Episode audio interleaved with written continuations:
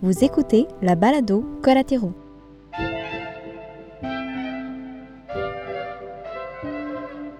Aujourd'hui, on reçoit Catherine Ménard-Jolin qui nous parle de son parcours et de Rue Bernadette, un projet d'art et d'artisanat où elle expérimente des techniques ancestrales à partir de ressources naturelles. N'hésitez pas à partager et à nous soutenir via notre compte Patreon.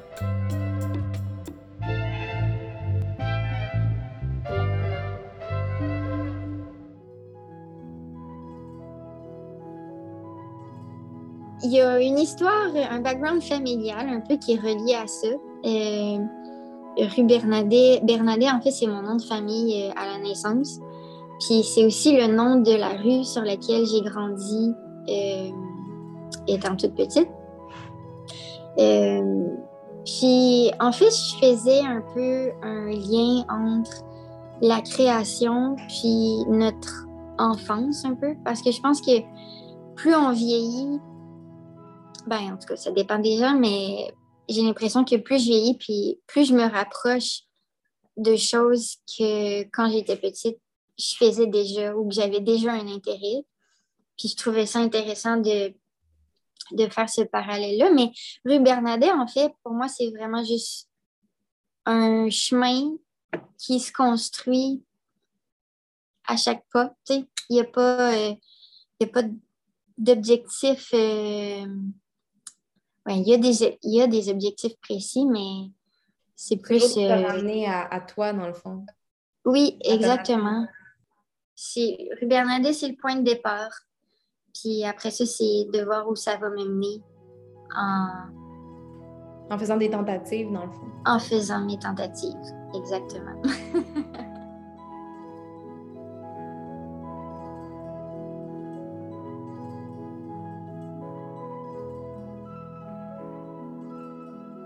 dans le fond, Rue Bernadette, pour moi, c'était une façon de, créer un projet euh, qui faisait en sorte que je restais vraiment libre dans la création parce que évidemment que j'ai une passion pour le vêtement, mais j'ai aussi beaucoup d'intérêts euh, autres que le vêtement. Mais d'une certaine façon, ça me rallie toujours au textile. Euh, fait je voulais euh, être capable de, d'explorer des nouveaux environnements, de voyager, euh, de pas toujours être à la même place, puis de, de pouvoir partager, dans le fond, mes expérimentations euh, textiles ou autres, euh, écrits, photos, recettes, dans le fond, juste de vraiment ça, partager ce que j'aime. Puis, ça a toujours été pour moi vraiment important de recycler le textile. J'ai commencé en design à l'UQAM, en design de mode. Puis le cours en soi, je trouvais qu'il était, en tout cas à cette époque-là, il n'était pas encore axé vraiment sur la mode éthique. Puis il y avait vraiment beaucoup, tu sais, il fallait qu'on fasse des prototypes, euh, qu'on fasse euh, le produit final. Il y avait, en tout cas, je trouve beaucoup de pertes de matériel. Puis je me suis un peu euh, dissociée du cours. Puis j'ai été finalement faire un, DEP en, en, confection sur mesure et retouche, dans le fond, pour me donner euh, plus d'aspect, l'aspect technique, dans le fond, que je n'avais pas au début pour pouvoir coudre puis réaliser mes projets puis mes créations. Euh, puis, euh, j'ai voyagé un peu, puis là, je suis arrivée à Ormstown, une petite ville dans, dans le fond, c'est dans le Haut-Saint-Laurent, en Montérégie. Un milieu euh, pas mal agricole, anglophone. Puis euh, ça a commencé là, en fait, parce que je suis arrivée chez mon copain, puis on a construit un atelier dans le grenier de la maison. Puis en faisant le ménage du grenier pour faire la construction, j'ai trouvé des vieilles courtes pointes qui appartenaient à son beau-père, en fait, à la mère de son beau-père, bref. Puis, euh, fait que ça m'a donné l'idée, en m'installant en même temps pour faire euh, mes projets de couture, d'utiliser ces courtes pointes-là pour faire des vêtements, des vestes, plus précisément. Puis de là est venu un peu mon enthousiasme pour créer des vêtements à partir de, de, vieilles couvertures ou de courtes pointes ou de matériaux euh, que je trouvais en friperie. Puis, euh, je suis une grande fan de magasinage en friperie. Fait qu'à chaque fois que je vais dans la petite section euh, de fournitures et que je trouve des belles choses, je ramasse ça. Fait que là, c'est comme s'il y avait un gros inventaire de, justement, de tissus, de fournitures. Puis, je m'amuse là-dedans intuitivement, à jongler puis à créer des choses euh, selon mes envies du moment ou les, ressources que j'ai à disposition. Euh. C'est ça. J'aime vraiment, euh, comment dire, suivre l'intuition du moment parce que je trouve que ça me laisse plus de liberté puis ça travaille beaucoup plus ma créativité aussi parce que je ne suis pas dans un mode de, de répéter le même processus de production à chaque fois. Puis je fais juste tout récupérer ce que je peux euh, quand ça me dit, quand ça me mhm. tente. Fait que euh, c'est ça. Ça a commencé avec les vêtements euh, faits avec les couvertures, les courtes pointes. Puis j'ai fait ben, tu sais, je veux dire, je me renseigne beaucoup, je fais des recherches sur le textile. Puis, euh, il y a quelques années, j'ai trouvé euh, le mouvement euh, Fiber Shed. Puis, ça m'a vraiment inspiré, dans le fond, à retourner aux sources du textile, puis à me poser des questions, à savoir, de, de créer mon propre textile aussi. C'était comme la meilleure façon pour moi de, de savoir qu'est-ce qui est dedans, puis de savoir si ben, c'est un, textile qui, va redonner au sol, qui va être compostable et qui ne fera aucun impact au niveau environnemental. Euh, fait que j'ai décidé, dans le fond, de m'inscrire. En ce moment, j'étudie euh, en horticulture euh, dans mon coin à, Huntingdon. Puis c'était vraiment essayer pour essayer de faire un pont justement entre l'agriculture puis le textile. Mm-hmm. L'agriculture, bien évidemment, il y a, les, productions, par exemple, je sais pas moi, de, de lin, de chanvre, de coton un peu moins ici, mais je pense que c'est faisable à, petite échelle. Euh, euh, ben, la laine, évidemment, euh, de, de réutiliser les pertes de la production de viande, ça m'a vraiment intéressé. Puis aussi, ben, tout l'aspect de teinture naturelle évidemment. Fait que, puis c'est vraiment agréable le cours, ça me donne vraiment des bases pour comme, comprendre justement comment euh, euh, produire euh, une, puis d'avoir des bonnes récoltes à, ce niveau-là. Puis aussi, de, justement, d'identifier des plantes, puis d'être capable après ça d'aller dans un environnement naturel, par exemple, puis de dire, ah, cette plante-là, je peux l'utiliser pour euh, teindre, euh, mettons, un tissu que j'ai à la maison ou même une plante, je ne sais pas moi, euh, de l'ortie que je pourrais utiliser pour faire un panier, puis tresser le panier. Puis, tu sais, c'est vraiment, dans le fond, l'objectif pour moi, c'est vraiment de comme, rassembler beaucoup de savoirs très diversifiés pour qu'ensuite j'ai la, vraiment une grande possibilité de créer avec, avec beaucoup de, mm-hmm. choses. oui, et je vois dans ton processus que le but, c'est d'être le plus autonome, de ne pas justement être obligé de faire provenir euh, tes textiles d'outre-mer. Tu un rapport, mm-hmm. dans le fond, à, quand tu dis récupérer, c'est d'avoir de prendre qu'est-ce qu'il y a à disposition, puis comme de meubler, puis de nourrir ta création avec qu'est-ce que tu as sous la main. Exactement. Puis, tu sais, les matières naturelles, on peut les, cueillir euh, en forêt, mettons, mais ça peut être aussi euh, des matières naturelles qu'on peut récupérer parce que, je sais pas moi, il y a eu une coupe euh, dans une forêt, puis là, il y a des résidus de, je sais pas moi, des, des, rondelles de, bois mm. pour faire des matériaux. Puis là, j'ai commencé à toucher un petit peu au bois parce que mon copain est charpentier menuisier. Puis lui, dans le fond, récupère euh, les restes de bois qu'ils ne peuvent pas utiliser sur les chantiers. Puis euh, sous ma direction artistique, euh, je le pousse à, créer des objets qui fit avec plus mon univers, mais aussi son univers à, lui. Fait qu'on on crée des outils, des outils quotidiens qui, vont, qui nous servent. C'est aussi ça, je pense. J'aime bien créer quand il y a un, besoin à la base. Mm-hmm. ça, ça c'est comme le fun de dire, OK, on a un besoin, on a ces matériaux-là à notre disposition, qu'est-ce qu'on peut faire? Mhm. C'est un peu comme ça aussi que je me suis lancée euh, ben là, dans le tannage de peau mouton. Puis j'ai aussi euh, fait du tannage de peau de, de saumon. Euh, mhm. Puis cette idée-là, justement, de, c'est ça, comme tu expliquais, d'autonomie, de de vraiment d'être dans une situation où il faut faire avec. oui. C'est vraiment, c'est vraiment mon moteur euh, de création. Je pense que ça a toujours été euh, ça a toujours été ça. Même euh, à Montréal, quand j'habitais là pour les études, avec ma coloc, on avait fait un projet qui s'appelait Sans habits. Puis c'était en lien avec une réflexion que j'avais eue par rapport aux personnes en situation d'itinérance euh, puis de l'aspect esthétique du vêtement, puis de comment, avec les ressources qu'ils ont, sont capables de quand même créer euh, parfois euh, un, habit qui, qui est esthétique, mais qui, qui, reste, qui correspond à leur goût puis à leurs envies.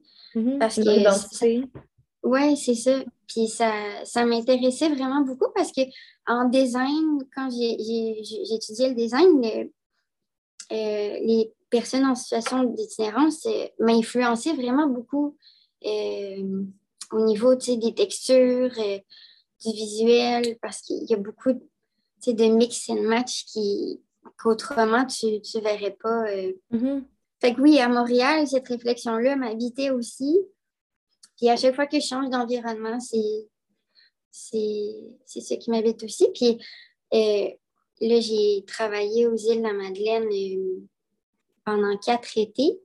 Puis aux îles de la Madeleine, c'est vraiment intéressant aussi parce qu'ils fonctionnent un peu de cette façon-là. Euh, ils sont sur une île, ils ont des ressources, il faut qu'ils gèrent les matières résiduelles.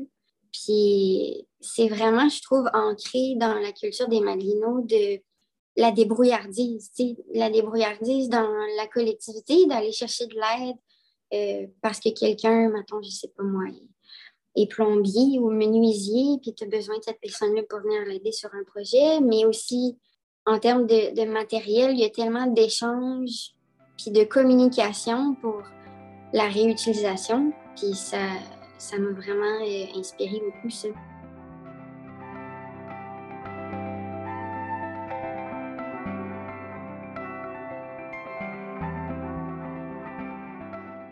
on voit aussi que tu ton intérêt d'aller vers les plantes, les connaître, ça fait beaucoup penser à une économie circulaire parce que tu penses déjà à la mm-hmm. finalité de ton produit. Fait que si tu connais bien son origine puis sa composition de ton textile, tu peux facilement après ça euh, prévoir sa fin.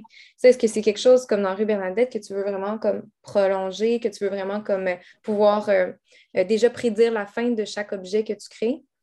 Oui, définitivement, c'est sûr c'est ça. L'objectif, c'est comme tu dis, de, créer quelque chose qui est, de, qui est cyclique. Puis, tu sais, on, on l'apprend à l'école en, avec mes expériences dans le jardin que tout revient à, la terre. Là. Je veux dire, l'objectif, c'est de prendre ce que la terre nous offre, mais aussi de la renourrir. Puis je trouve que rue Bernadette, c'est euh, il n'y a pas nécessairement un objectif, justement, de, de créer puis de produire pour pouvoir offrir euh, un produit à une clientèle. Quand j'ai la possibilité de le faire, le temps et les ressources, je, je le fais. Mais je pense aussi que c'est comme un peu un projet aussi pour inspirer les gens, mm-hmm. à leur montrer mes expérimentations, puis à dire, c'est possible de faire ça mettons, euh, si tu achètes euh, du saumon à la poissonnerie ou euh, à l'épicerie, tu sais, la peau, oui, tu peux la mettre au compost si tu veux, mais tu peux aussi faire un projet de tannage puis te créer un accessoire avec mhm. qui va durer longtemps. Tu sais. Mhm. Puis c'est des savoirs que, qu'on n'a pas accès vraiment facilement. Puis j'ai quand même fait beaucoup de recherches pour, pour avoir accès euh, à ça. Euh, au Québec, il y a quelques. Ouais, il y a les primitifs là, qui font. Euh, qui ont dans le fond, c'est une école justement qui est axée sur la survie, qui donne des cours super intéressants à ce niveau-là. Puis ben, dans les, sur les réseaux sociaux, les projets que je suis euh, aux États-Unis, en Colombie-Britannique aussi, euh, j'ai trouvé dans le fond des filles qui, à cause de la pandémie aussi, ils donnaient des ateliers euh, de groupe pendant les fins de semaine, mais là, qui se sont mis à faire ça de façon virtuelle. J'ai sauté sur l'occasion, ça m'a permis de, d'apprendre plein de trucs bien intéressants. Ça me fait rire le terme survivaliste parce que, tu sais, je me dis, c'est survivaliste, mais en fait, c'est des choses qu'on fait au quotidien. C'est juste qu'on a, on a, en fait, on a créé des outils comme la machine à laver pour le faire à notre place, mais en fait, c'est juste de reprendre conscience, d'apprécier, dans le fond, le fait de combler ces besoins-là au quotidien, que ça ne devienne pas des corvées, mais plutôt comme euh, mm-hmm. des tâches qui nous rapprochent de qui on est, qui euh, c'est quoi, dans le fond, qu'on désire, euh, prendre soin de l'environnement autour de nous, de nos objets. C'est une manière, dans le fond, de comme prendre soin de nous. Fait que ça me fait rire qu'on parle de survivalisme alors que comme c'est juste une manière de bien vivre dans ma tête, de prendre conscience de ces tâches-là. Oui, tout à fait. Puis il y a une notion de, de temps qui est vraiment importante dans l'idée de survie parce que euh, tout prend excessivement mm-hmm. de temps. Euh, puis je trouve que ben, on est plusieurs, puis je pense que notre génération veut euh, ralentir, que ce soit mm. dans le slow fashion, le slow food. Mm-hmm. Il y a tellement de mouvements. Euh, qui vont à contre-courant finalement de nos métiers puis de la, culture dans laquelle on évolue. Exactement, oui. Puis c'est ça, je trouve que ça nous mène à. Si on réduit, dans le fond, cette idée-là de devoir euh, produire puis de performer tout le temps, ben, ça nous laisse plus de temps pour euh, faire des projets qui récupèrent ou qui. Mm-hmm. Euh, de, de, créer nos propres choses, c'est vraiment un sentiment. c'est vraiment satisfaisant, en fait, d'avoir cette liberté-là. Oui, valorisant, exactement. Oui. Puis en plus, tu le fais de tes mains, puis tu le sais que ça aura ça va avoir un faible impact euh, sur ton environnement autour de toi.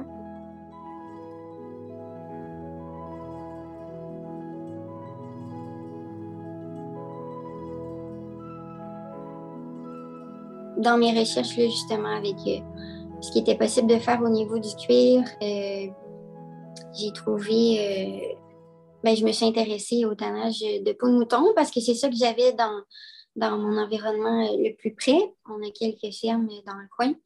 Puis, euh, euh, c'est ça, j'ai contacté des fermes, je suis allée à l'abattoir chercher les pots.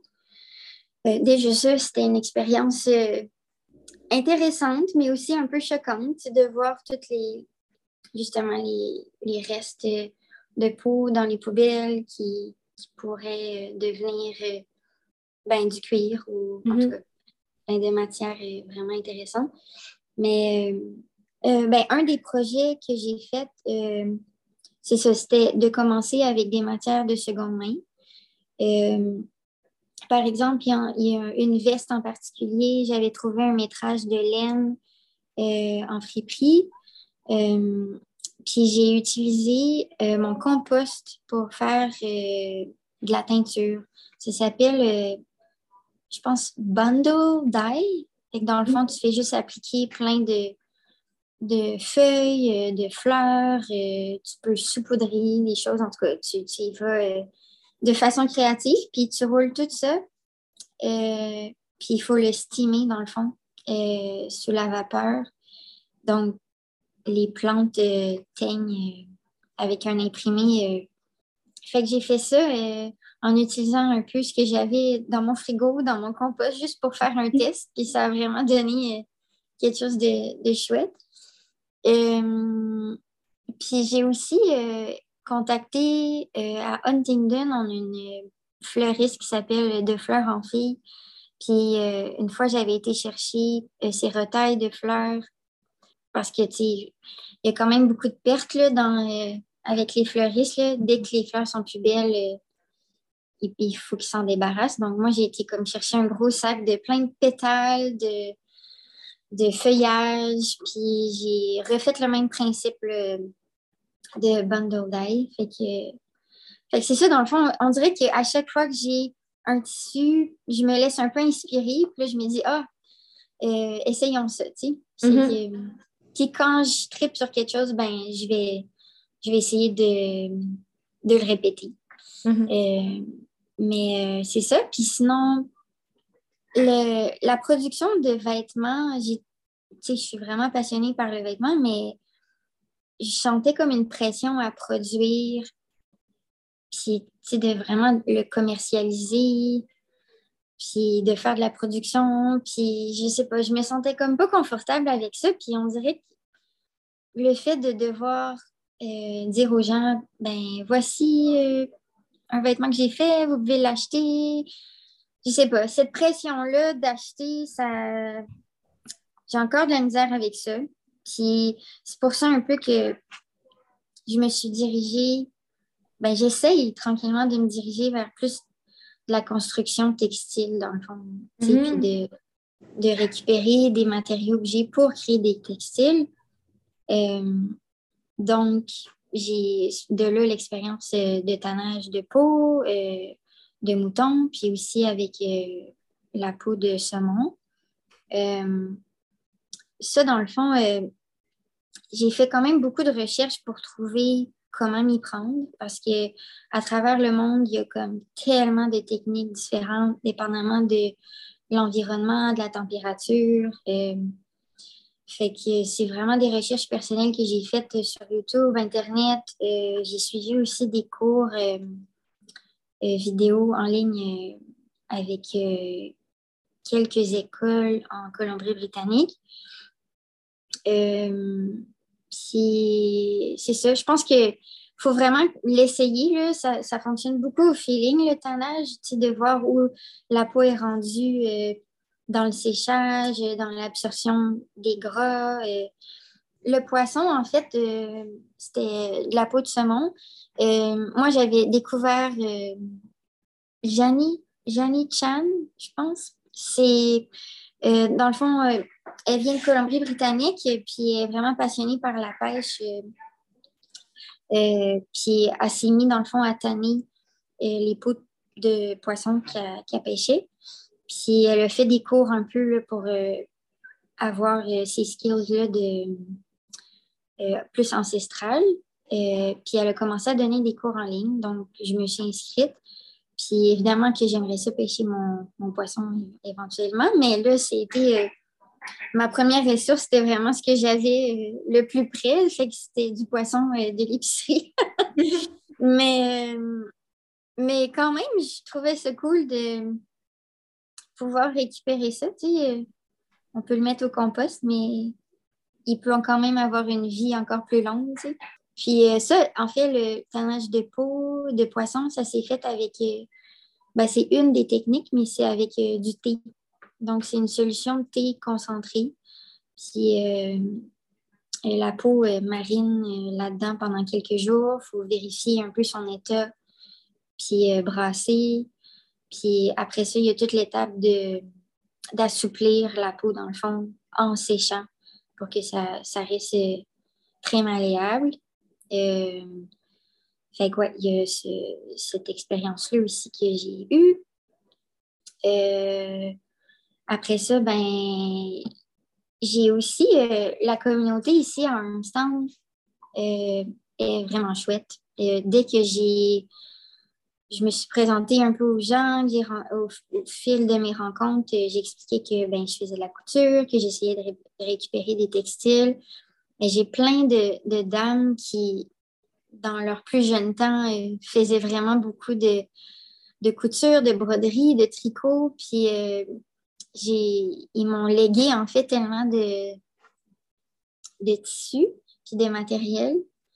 Euh, puis j'ai eu des commandes en fait de vêtements sur mesure aussi dans, dans des tissus qu'eux avaient à la maison, puis que des projets qui restaient sur la table, tu sais, qu'ils n'avaient jamais eu le temps de faire. Euh, mais il y en a un, euh, j'ai fait un ensemble de lin, euh, pantalon, puis camisole. Dans le fond, c'était un, couvre-lit en lin qu'elle avait trouvé en friperie. Donc, j'ai réutilisé ça pour, pour y faire son ensemble. Plein de petits projets comme ça qui, qui sont vraiment différents. Puis, comme je disais au début, tu sais, qui me gardent active créativement.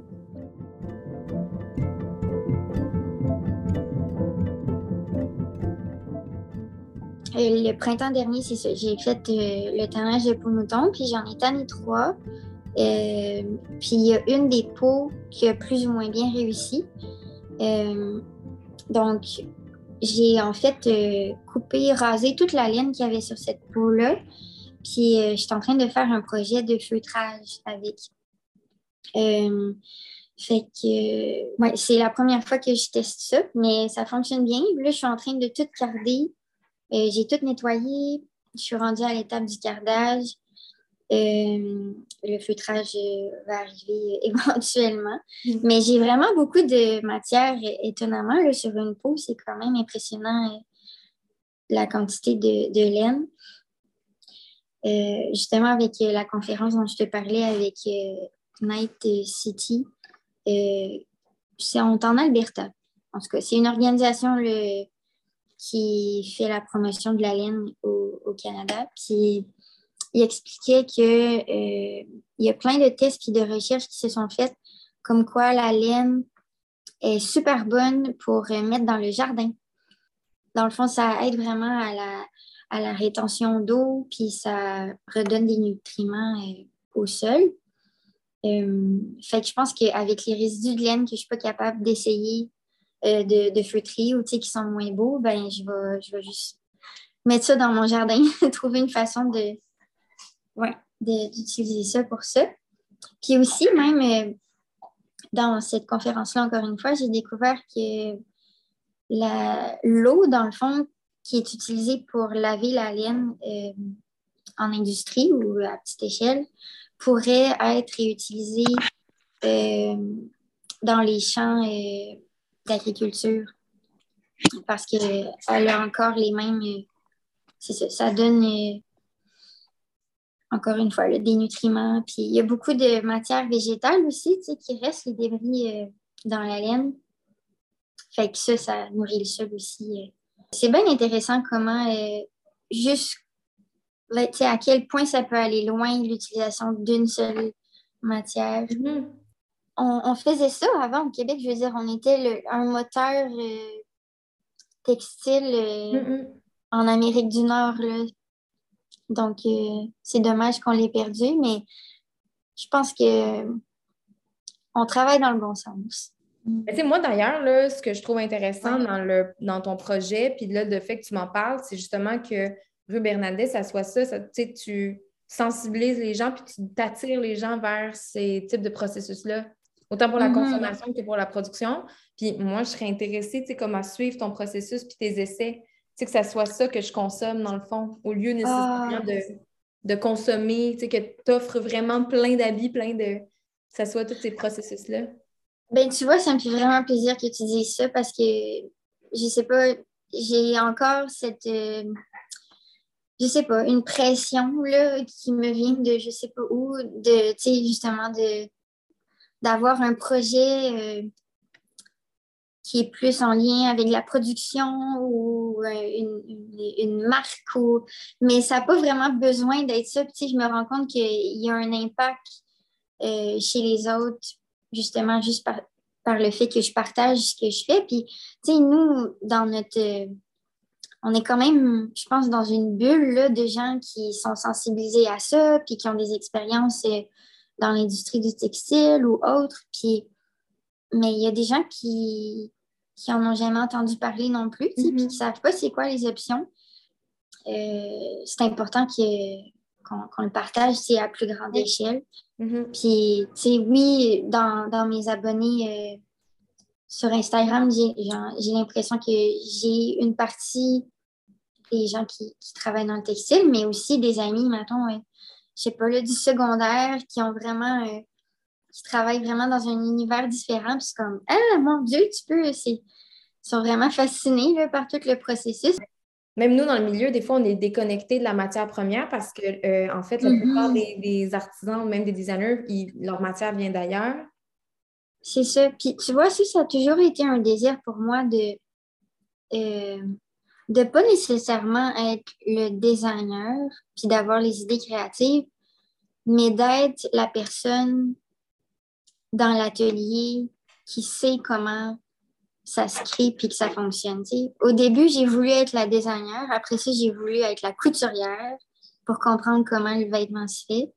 Puis là, je suis la couturière, mais là, je veux comprendre comment le textile se fait. Fait que là, je, redescends vraiment comme à la source pour... Parce que je pense que ça nous rend euh, meilleurs créateurs si on comprend vraiment la base puis comment les matériaux avec lesquels on travaille sont faits. Puis ça, ouais, je trouve ça bien inspirant. J'ai toujours eu beaucoup d'admiration pour, euh, pour les métiers. Puis ça fait deux, deux diplômes professionnels. Puis si je pouvais, j'y ferais tout. Parce que j'adore ça, là, que ce soit le bois, le textile, euh, l'horticulture. Euh. Puis je sais pas, je pense que le rêve ultime, ce serait d'avoir une genre de ferme expérimentale où il y aurait euh, des moutons, un jardin de plantes tinctoriales, euh, un jardin de légumes aussi. Puis, je sais, pas, d'avoir euh, justement du lin ou du chanvre au champ qu'on peut faire tout le, processus. Puis, fait que, ouais, mon objectif, c'est vraiment ça, en tout cas. Fait j'essaye d'aller trouver des expériences qui pourraient me, me guider là-dedans, puis euh, dont je pourrais apprendre. Merci beaucoup. Merci. Oh, ben, ça me fait plaisir. Merci à toi. C'était vraiment agréable.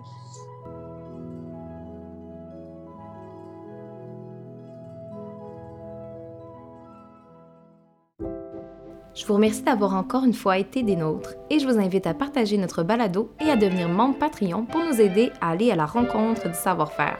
C'était Noémie Vidomayette de Collatéraux et on se dit à bientôt dans un prochain épisode.